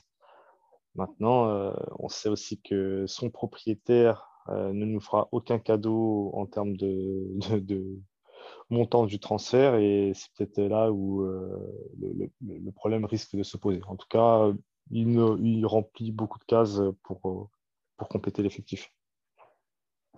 Ok. Jay, toi, c'est une, euh, une recrue que tu aimerais bien voir? Bah, Je suis moins emballé, euh, parce que c'est vrai que c'est un grand joueur. Maintenant, moi, c'est plutôt sur le, sur le profil par rapport aux joueurs qu'on a actuellement. Je me demande est-ce que vraiment il, il est en mesure d'apporter euh, une plus-value qu'on recherche? Moi, j'ai eu un problème une grosse partie de la saison, c'est de voir ce, couloir droit vide euh, soit parce que Hakimi n'y était pas, soit parce que Hakimi était trop seul. Et je me demande, est-ce qu'il est capable de. Parce que bon, si, le but c'est de rentrer sur un faux pied, c'est à droite qui va jouer. Euh, est-ce qu'il est capable de le faire? Est-ce qu'il est capable de bien s'entendre avec Hakimi? Est-ce qu'il est capable de pas trop rentrer sur, dans l'axe pour pas qu'on se marche dessus? Donc j'ai plus de réserves, pas sur le joueur, hein, qui est un joueur extraordinaire, mais plutôt sur son emploi dans l'équipe qu'on a et dans l'équipe qu'on aura surtout la saison prochaine. Donc euh, je, moi je préférais, je préférais vraiment mettre de l'argent sur un, vrai ailier, sur un pur ailier euh, euh couloir droit, parce qu'à gauche on, a embouteillage avec Mbappé et Neymar. Et, euh, et dans l'axe, bah, ça dépend si Mbappé prend l'axe ou pas, et, potentiellement tu as, as, mais en tout cas à droite il n'y a personne, et même Messi n'y était pas. Euh, donc depuis que Di Maria est parti, il n'y a personne. Et, donc euh, je ne sais pas si Bernardo Silva est le, joueur qu'il faut à ce poste-là. Donc euh, un peu mitigé, un peu mitigé sur son, sur son arrivée au PSG. Ok. Et hum, d'ailleurs, j'en profite pour placer le fait que, information que que Sakil vient de nous glisser, euh, Neymar serait indisponible jusqu'à octobre-novembre, soit 8 à 9 mois d'indisponibilité.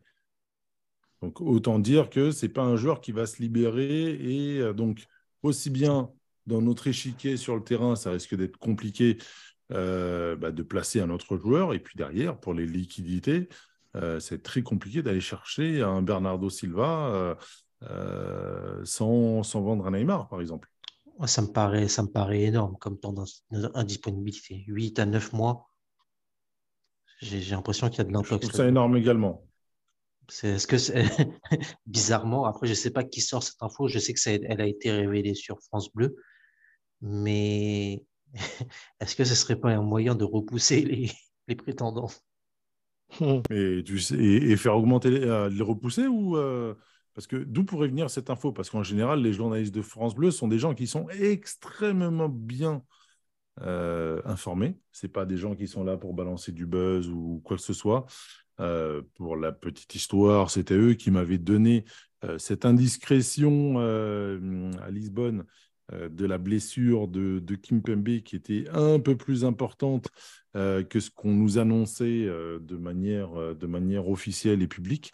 Euh, à savoir que le joueur serait certainement out pour le, pour le restant de la saison, plus que euh, un rétablissement euh, en vue de la Coupe du Monde. Enfin voilà, moi, c'est vraiment des gens que, que, à qui j'accorde énormément de crédit. Non, mais je je, je dis pas, je remets pas en doute la véracité de l'info. Moi, elle me paraît, elle me paraît même disproportionnée pour la blessure qu'il a eue avec opération, sachant qu'il est, il est en rééducation, on le voit s'entraîner il marche. Bon, il n'a pas encore repris la course, mais ça, me paraît long quand même, octobre-novembre. Presque. Ce qu'on, je sais pas, je sais pas. Ça, me paraît, ça me paraît bizarre quand même. Moi, ça me, ouais, pareil. Surtout qu'il a déjà repris la course, euh, il est bien, euh, il a l'air d'être bien, il a repris la course, le vélo. Non, la course, je crois qu'il n'a pas repris, il a repris le vélo. Il a repris le vélo, il n'a pas encore repris la course. Hmm, la course, je pense que euh, ça devrait être effectif d'ici euh, d'ici la deuxième partie du mois de juin. Donc euh, voilà, quoi, entre la course, les contacts, etc., tu peux imaginer qu'il passe tout l'été. Ouais, il pourrait, être, il pourrait reprendre en septembre. Hein. Alors effectivement, est-ce que hmm, je, je, ça va vite arriver. Hein. Je, me demande si l'info n'a pas été mal repris et que le, le comment dire le, septembre-octobre est estimé comme le, moment où il reviendra à sa pleine mesure. Ça, ça, me mhm. paraît déjà plus, ça, ça me paraît déjà plus cohérent. Mais sinon, sortir ça, pour moi, c'est faire repousser les prétendants et leur dire il ne faut pas venir le prendre. Donc, euh, bah, là, là tous les clubs qui le veulent, euh, ils vont se dire il va falloir que je mette un billet sur un joueur qui ne sera pas prêt avant septembre-octobre. Dans ce qui, est, ce qui a été publié sur les réseaux sociaux, c'est qu'il reprendrait qu'en septembre-octobre. Donc ensuite, il y a le temps qu'il revienne à, sa forme optimale. Faisons-nous euh, l'avocat du diable. Qui pourrait, qui pourrait avoir intérêt à sortir cette info? L'entourage du joueur? Forcément. Si lui compte euh, sur ce qu'on qu'on entend, il, souhaite euh, rester,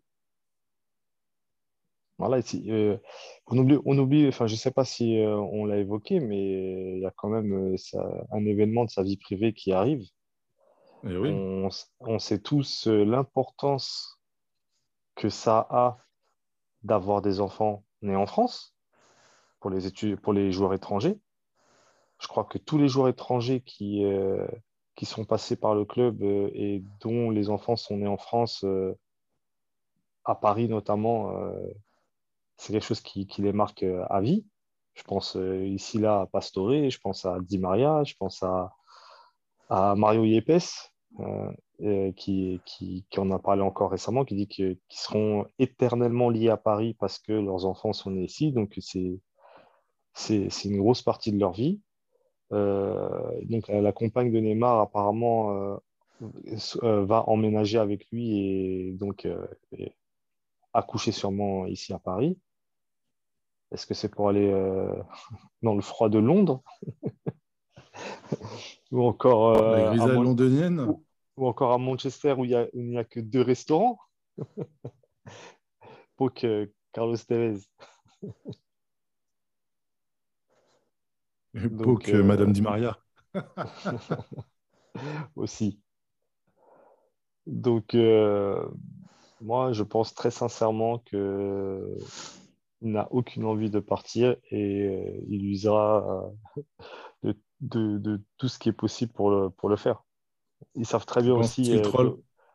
Bah, ils savent très bien communiquer avec les. Ils savent très bien communiquer à, à, leur façon. Enfin, je parle du clan Neymar, on a bien vu. Avec toutes ces années, ils savent très bien faire passer des messages quand il fallait même si aujourd'hui, il a peut-être moins l'influence qu'il avait euh, il y a encore 3 ou 4 ans. Euh, ils, savent très bien. J'ai aussi l'impression que bah, le père Neymar, on le voit beaucoup moins, on l'entend beaucoup moins. J'ai peut-être l'impression aussi qu'il y a peut-être un, détachement de ce côté-là. Ça me renvoie au, documentaire Netflix où on sentait que la relation père-fils était, devenue une relation euh, toxique. plus, enfin, de travail surtout c'était plus, une, euh, plus une relation de famille, c'est une relation de travail, clairement. Euh, je ne vais pas employer le mot que tu as dit, mais c'est pas loin, je pense, à partir du moment où euh, il a perdu ce lien avec, affectif avec son père, je pense. Enfin, on suppose, hein, mais sur ce qu'on a vu, ce n'était pas, pas glorieux les images qu'on qu'on avait vues. Voilà, je pense qu'il y a peut-être le c'est peut-être aussi le moment pour lui de vraiment prendre son, son indépendance et de, de, fonder sa famille et, on sait qu'un Neymar heureux. Peut-être aussi de se calmer, euh, de, se, de, de, prendre des distances aussi avec, euh, avec les, les, fameux toys. Ah oui, bah c'est ça. Ce que je veux dire. En plus, euh, voilà, ça veut dire qu'au bout d'un moment, voilà, il a aussi temps de prendre son indépendance et de, de fonder sa famille. Et, et, on sait tous qu'un Neymar heureux dans sa vie privée, c'est un Neymar extrêmement injouable sur le terrain. Il y a, c'est sûr. Il y, a, il y, a, une autre info qui est, qui est sortie à discrétion, donc enfin, elle n'a pas été vraiment confirmée, mais c'est que la personne qui est pressentie pour être le futur entraîneur compterait sur lui contre la, contre la volonté de la direction, enfin, de Monsieur Lelâche. Oh, Étonnant oh. ça. Sachant que lui et Monsieur, euh, le, le, dit Monsieur euh, sont assez proches quand même. Ouais. Ça, ça... moi, je ne sais pas pourquoi, je me dis c'est tout à fait le style de, de, du supposé futur coach de passer un petit coup de fil en disant bah, tiens, fais fuiter ça et, et on est bon. c'est ça. Bah, on, se rappelle que, on se rappelle que Galtier avait tout fait pour gagner Neymar en arrivant. Puisqu'il en avait fait euh, avant d'arriver, il avait une idée précise de comment faire jouer l'équipe et il a montré les premiers matchs c'est-à-dire euh, Neymar, Messi derrière Mbappé. Mais euh, c'est avant le pivot gang. Mais moi, concernant l'entraîneur, comment je vois les choses actuellement, mon impression, c'est qu'il y a trois noms d'entraîneurs qui ressortent. Et j'ai envie de dire, c'est les trois pouvoirs qui, qui, se disputent, en fait. J'ai l'impression que l'émir veut Zidane, il ne va pas lâcher l'affaire. J'ai l'impression que Campos veut Mourinho parce que ça ramène un entraîneur qui fait l'unanimité dans le vestiaire. Allô, messieurs Oui. Oui. Qui est, euh, qui est portugais et en même temps euh, fait. Euh, assoit son pouvoir et quelque part. un petit lui sauve, technique. Lui sauve, la, lui sauve la sienne. Tu m'entends? Continue, continue. Ouais, et pour conclure, euh, Nasser qui serait euh, plutôt pour Thiago Motta, pour tout ce que Thiago Motta représente euh, au PSG, avec le côté historique et, le côté QSI première version. Est-ce que, est que, est que, est que Mota, pour vous, ça reste une piste plausible ou est-ce qu'une bonne fois pour toutes, tenter un entraîneur d'envergure, même si ça reste Mourinho, même si ça reste un joueur, un entraîneur qui a sa carrière derrière lui. Euh, est-ce que est-ce que c'est pas le moment justement d'arrêter euh, d'arrêter les essais comme on l'a fait jusqu'à présent et d'aller sur quelqu'un qui a des certitudes, sait comment gagner, sait comment gérer un groupe et également ce que la vox populi réclame quelque part. Ah bah, en fait, on l'a, déjà dit. Hein, je pense qu'il nous faut on en, avait parlé il y a un ou deux je crois. Il nous faut quelqu'un d'expérimenté et tu ne trouveras pas mieux que, que José Mourinho sur le marché. Thiago Motta, c'est sûr qu'il a un lien indéfectible avec le PSG et que euh, son destin euh, se croisera au club euh, tôt ou tard. Mais j'ai quand même encore le sentiment que c'est trop tôt et que dans la phase dans laquelle on est, il nous faut quelqu'un assez solide pour avoir les, épaules pour répondre sur tant de, tant de secteurs aussi bien, sportifs que médiatiques, avec tout ce qu'on comprend la reconstruction, la, gestion des égaux. il nous faut quelqu'un de vraiment solide et j'ai pas la, même si je ne doute pas des qualités de Mota, hein, je n'ai pas la certitude qu'il sera prêt pour ça immédiatement. Est-ce que, est que justement Mourinho pourrait être le, euh, le Leonardo de la phase 2 ou 3, selon, euh, pour justement euh, restabiliser le club en vue, en vue de, des dix prochaines années? Ah, Fais attention, il ne faut pas trop parler de Leonardo parce que son recrutement, il n'a pas été bon. Hein. C'est celui qui nous amène en finale et en demi-finale. Ce n'est pas un bon recrutement et c'est à cause de ça qu'on fait une mauvaise saison. C'est clair, mais bon, je parlais plutôt du Leonardo tel que euh, dans, dans, les esprits collectifs, euh, comment il a façonné le club entre 2000, 2011 euh, et 2000, mais sinon, 2016. Mais sinon, sinon, non, parce que l'architecte, ça doit, ça doit rester Campos. C'est lui qui, qui, est supposé avoir les manettes. Donc, c'est pour ça que lui veut quelqu'un qui, qui l'accompagnera dans son idéologie. Et, et en, prenant, en prenant Mourinho, euh, il pense à ça. Mais il y a, j'ai lu une.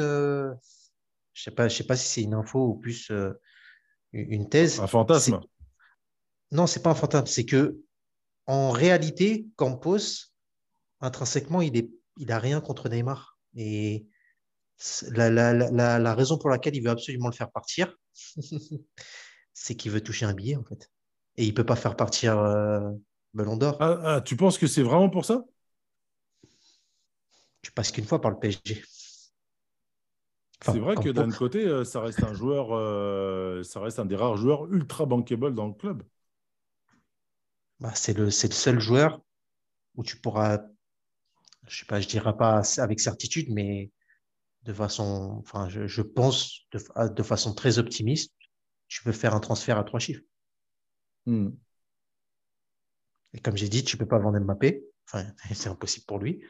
Après, tu as qui d'autre où tu peux faire une belle plus. Enfin, tu, tu peux faire prendre une belle commission? C'est vrai. C'est vrai, c'est vrai, c'est vrai. D'autres rumeurs, Sakil? Non, mais on a parlé de Mourinho, euh, Est-ce qu'un ticket, est-ce qu'un ticket, euh, alors j'ai vu passer ça, mais ça m'a semblé assez risible. Euh, un ticket euh, Mourinho. le ticket Mourinho mais c'est côté.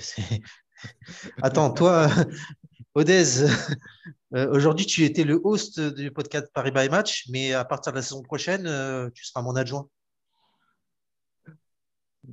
Ou plutôt, ou plutôt, on te colle toi comme adjoint.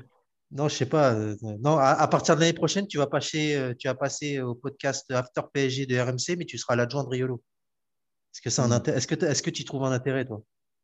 Ouais, Vraiment pas, non. Donc euh, voilà, c'est, surtout que Riolo va penser que, tu tard, il faudra qu'il prenne la porte. Exactement.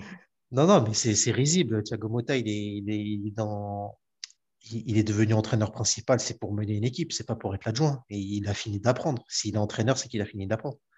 Hmm. Donc euh, ça, ça n'a pas de sens. Mais pour répondre à ta question, euh, la rumeur Mourinho et en fait toutes les rumeurs qui, vont derrière vont, toutes les rumeurs de joueurs vont de ce sens, aussi bien Bernardo Silva aujourd'hui que la rumeur oui, tous les joueurs Harry Kane persistante. Euh, on avait eu une info comme quoi les agents et le joueur Evan Ndika étaient partis à Rome pour rencontrer Mourinho. On pensait que c'était pour la Roma, mais en fait, il a été filtré ensuite que c'était pour parler du PSG.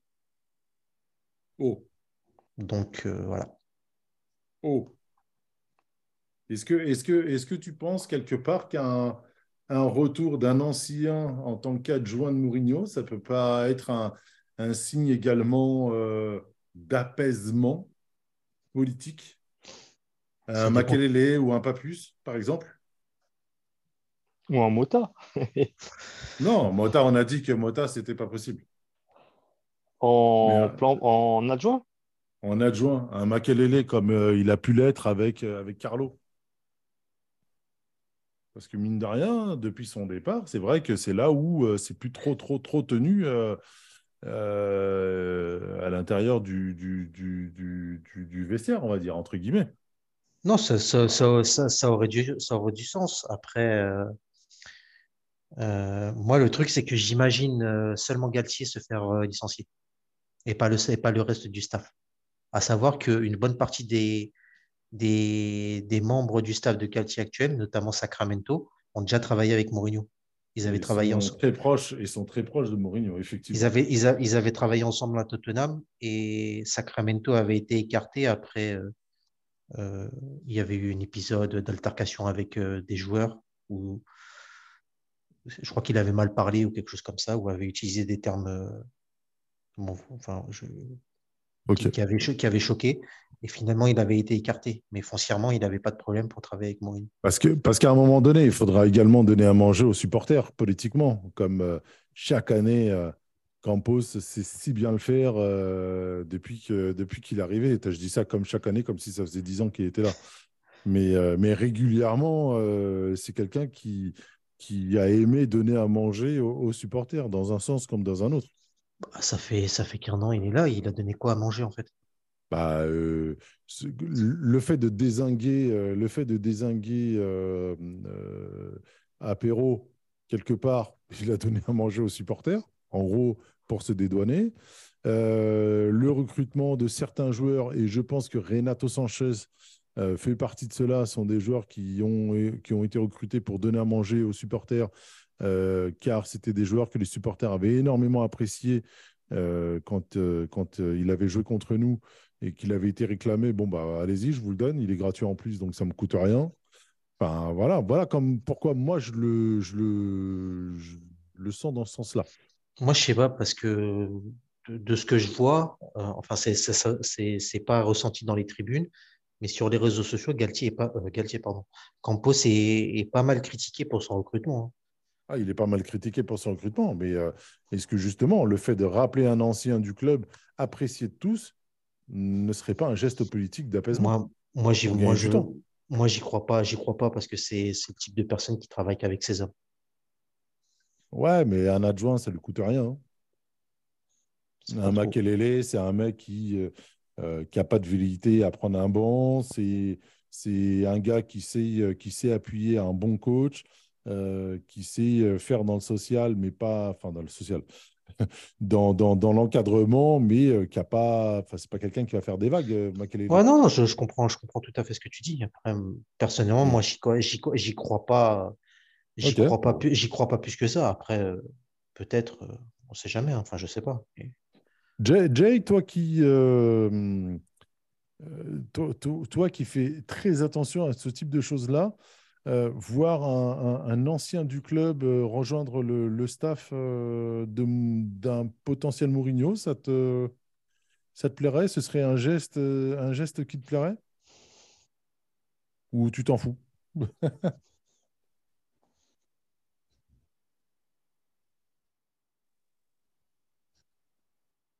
Jay?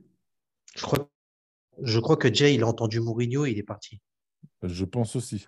Bon, bah, Jérémy, alors, si on n'a pas de Jay. Non, moi je me suis déjà exprimé sur lui. Franchement, c'est c'est un, un entraîneur qui a l'expérience. On rappelle encore une Je fois parle pas de Mourinho, hein. je parle de, euh, Ah. d'avoir un, ancien joueur du PSG comme adjoint, Ah, pardon. comme geste politique. euh, Ouais, après, euh, bon, on- moi, je- j'ai envie, j'ai envie de dire que, enfin, mon idée, ce serait, pour contenter plus ou moins tout le monde, ce serait d'avoir un Thiago Motta en tant que, en tant qu'adjoint. Si on arrive à le convaincre, on sait que là, il est en train de prendre du galon, mais euh, un peu à l'image de, que ce qu'avait fait Zidane au Real, en prenant la Castilla dans un premier temps, adjoint de Carlo Ancelotti, puis euh, prendre les rênes de l'équipe première bah, pourquoi pas aller là-dessus, sachant que ce serait la continuité, la suite logique. Mourinho, on sait très bien que s'il vient, c'est pour bâtir quelque chose de solide et euh, c'est un travail de 2-3 ans, pas plus. je vois pas Mourinho euh, sur, la, sur, sur la durée. C'est un coach qui notamment fait deux bonnes, deux bonnes saisons, mais qui a toujours des soucis euh, à la troisième avec, euh, avec son, mode de management, même si c'est un peu assou, assou, assoupi, on va dire. Mais Mota, je pense que ce serait, ce serait bien parce que Makelele, il a, je ne sais plus trop ce qu'il ce qu'il a fait après. Et il a fait Bastia, je crois. Il était parti ouais, à Bastia, il est ouais, parti, parti à Bastia, en Belgique. En Belgique, il a été coach? Il était à, à Eupen, ouais.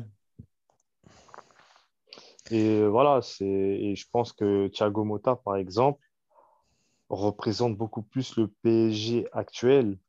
Il a vu les débuts et comprend, on va dire, un peu mieux le fonctionnement du club actuel. Makelele a pu faire la transition entre le PSG de Camboiré et celui de Carlo. Mais euh, Thiago Motta, lui, euh, a vraiment vu le, PSG grandir euh, sous QSI. Et je pense que c'est un choix beaucoup plus logique.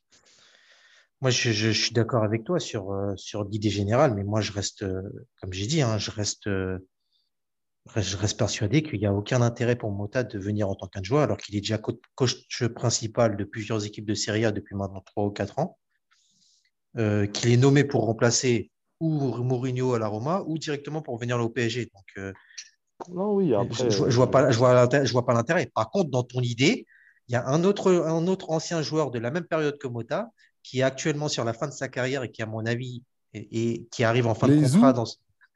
Hein? Blaisou ou Zlatan ah, bah, Le deuxième. Mais le premier aussi, pourquoi pas Mais il n'a il a pas joué avec euh, Mourinho, là. Euh, Mota, tu voulais dire tout à l'heure. Non, Matuidi n'a pas joué avec Mourinho. Zlatan, oui. Non, connaît, non mais euh, tu parlais de qui a joué avec Mota. Oui, je, parlais de Zlatan. Je parlais de Zlatan. Je parlais okay, de Zlatan, okay. qui, qui, a, qui va quitter Milan, qui, de, enfin, les images qui montrent un peu, la, enfin, apparaît avoir la fibre euh, tactique et bouge beaucoup sur le banc. Est-ce que ça pourrait l'intéresser d'avoir un rôle d'adjoint, d'apprendre aux côtés de Mourinho et Je ne sais pas. Je sais pas quels sont ses projets, mais là, tu donnes le... à manger aux supporters fois 1000. Et voilà. Et dans ton Parce idée de donner... que ça. Il viendra, il, il, il, il, viendra avec l'image de. Je sais qu'on en a déjà parlé. J'avais émis l'idée de qu'il revienne en tant que joueur. Là, maintenant, je remets sur la table, mais en tant qu'adjoint ou dans le staff. Mais c'est le mec qui viendra avec l'image moi, je vais secouer tout ça, je vais mettre de l'ordre, tu vois. C'est ça. Bah, Peut-être dans le rôle qu'avait Maxwell à un moment. Maxwell a été coordinateur entre le. le... Enfin, après, je ne sais pas si c'est un, un, emploi fictif ou pas, ça dépend des, des vestiaires. Mais euh, il a été euh, coordinateur sous Emery, il me semble, hein, où il était. Euh, un... Comment? C'est ça. Donc, euh, moi, je pense que quand on parle souvent de, parapluie ça veut dire quelqu'un qui, euh, qui va défendre les joueurs, qui, qui, va être là plus ou moins proche dans le vestiaire, mais sans, sans qu'il y ait de politique, c'est-à-dire sans que euh, d'avoir là-haut la direction sportive. Ah, c'est un rôle qui lui est tout trouvé, qui lui est.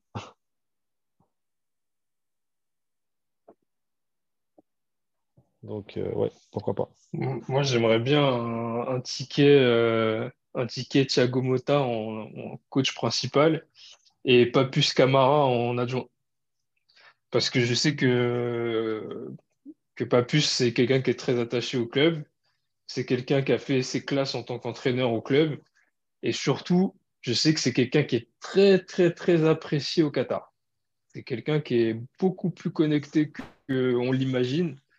Et, euh, et d'ailleurs, comme vous parliez de Zlatan et Maxwell, c'était un petit peu le troisième de la bande qui était euh, dans les petits papiers de, de l'émir à l'époque où, euh, où ils jouaient tous ensemble sur le maillot du Paris Saint-Germain.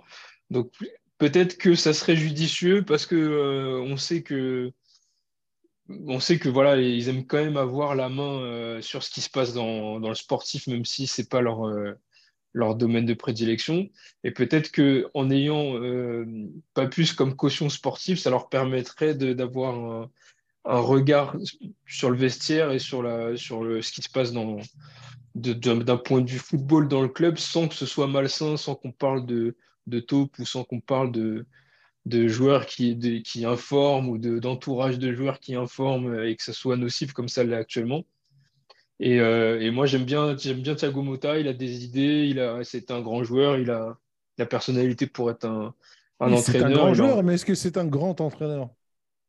Ça ne l'est pas encore, mais en tout cas, si on lui donne des équipes, c'est qu'on pense qu'il peut y arriver. Et c'est vrai que comme bah, l'exemple qu'on a en France, notamment, c'est on a eu Thierry Henry, qui est un très grand joueur et qui n'a pas réussi à être un grand entraîneur pour l'instant, en tout cas. Donc, c'est pas forcément une, euh, c'est pas forcément automatique. Ça nécessite du travail. Ça nécessite aussi une, euh, une remise en question totale parce que on ne peut pas entraîner de la même façon qu'on a été entraîné. Les, générations ont changé, les codes, etc. C'est ce qui a, pêché pour Thierry Henry en particulier. mais en tout cas, moi, vous savez que pour Mourinho, euh, je ne suis pas fan. Je suis d'accord sur le fait que c'est peut-être un profil qui pourrait être bénéfique pour le club. Mais maintenant, est-ce que, est-ce que, ça, est-ce que ça marche encore, sa technique sa, sa façon de procéder? Est-ce que ça est-ce que ça fonctionne? Moi, je serais plutôt d'avis de, construire avec des gens qui ont porté le maillot et qui ont un attachement au club qui va au-delà de l'argent. Et je pense que Thiago Motta et Papus Camara remplissent euh, ces deux critères.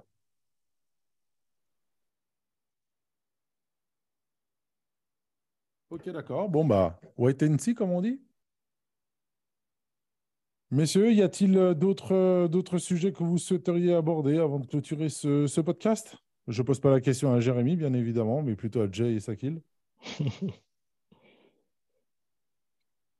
non, une moi, fois. Moi, un petit mot, un petit mot sur les sur, euh, sur le cup euh, rapide. Euh, la, cup est pleine?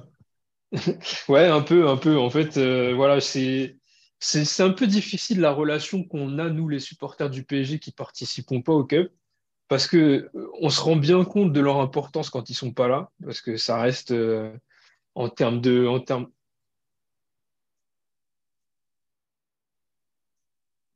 Ah, on a perdu euh, le J. Je suis là, vous m'entendez? Vous m'entendez? Vas-y, vas-y. Je crois que tu as été piraté par le Cup. ouais, non, je disais que voilà, on se rend compte de leur importance quand ils sont pas là, parce que ça reste le, cœur du stade en termes de chant. Maintenant, il faut pas qu'il se trompe de, il faut pas qu'il se trompe de rôle. Comme je dis souvent, chacun a sa place et, et c'est important de, de garder son, sa position dans le club. Ils sont importants maintenant, ils sont pas au-dessus du club. Le PSG, c'est pas eux. Le PSG euh, appartient à des gens qui ont payé pour euh, qui leur appartiennent, qui, ont des salariés. Le PSG, c'est une entreprise comme une autre. Et eux, ils sont là pour supporter. Donc, ils sont pas, ils, certes, ils peuvent émettre un désaccord, ils peuvent euh, mettre des banderoles, ils peuvent euh, manifester devant le siège, je suis OK pour ça.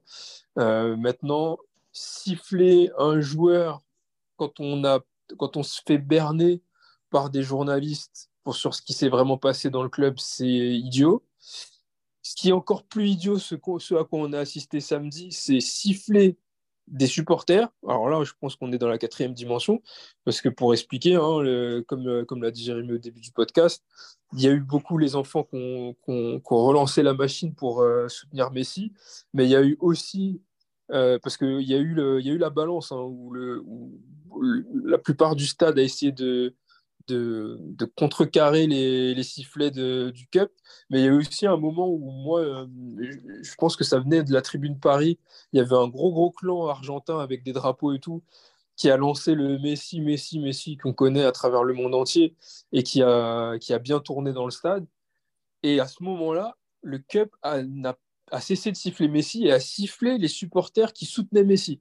Donc là, euh, c'est, on est dans dans le 100% ridicule. Donc, euh, messieurs, le, le Cup, moi j'ai énormément de respect pour ce que vous faites, l'animation de la tribune, les déplacements. J'oublie pas non plus toutes les actions de solidarité qui ont été menées pendant la période du Covid, qui ont été des, moments difficiles pour beaucoup de, Parisiens, beaucoup de gens qui étaient défavorisés et tout. Je vous enlève pas ça, mais il faut rester à sa place. Il faut rester à sa place. Vous avez le droit de, de faire ce que vous voulez dans votre tribune tant que ça respecte le club, tant que ça respecte les joueurs qui portent nos couleurs.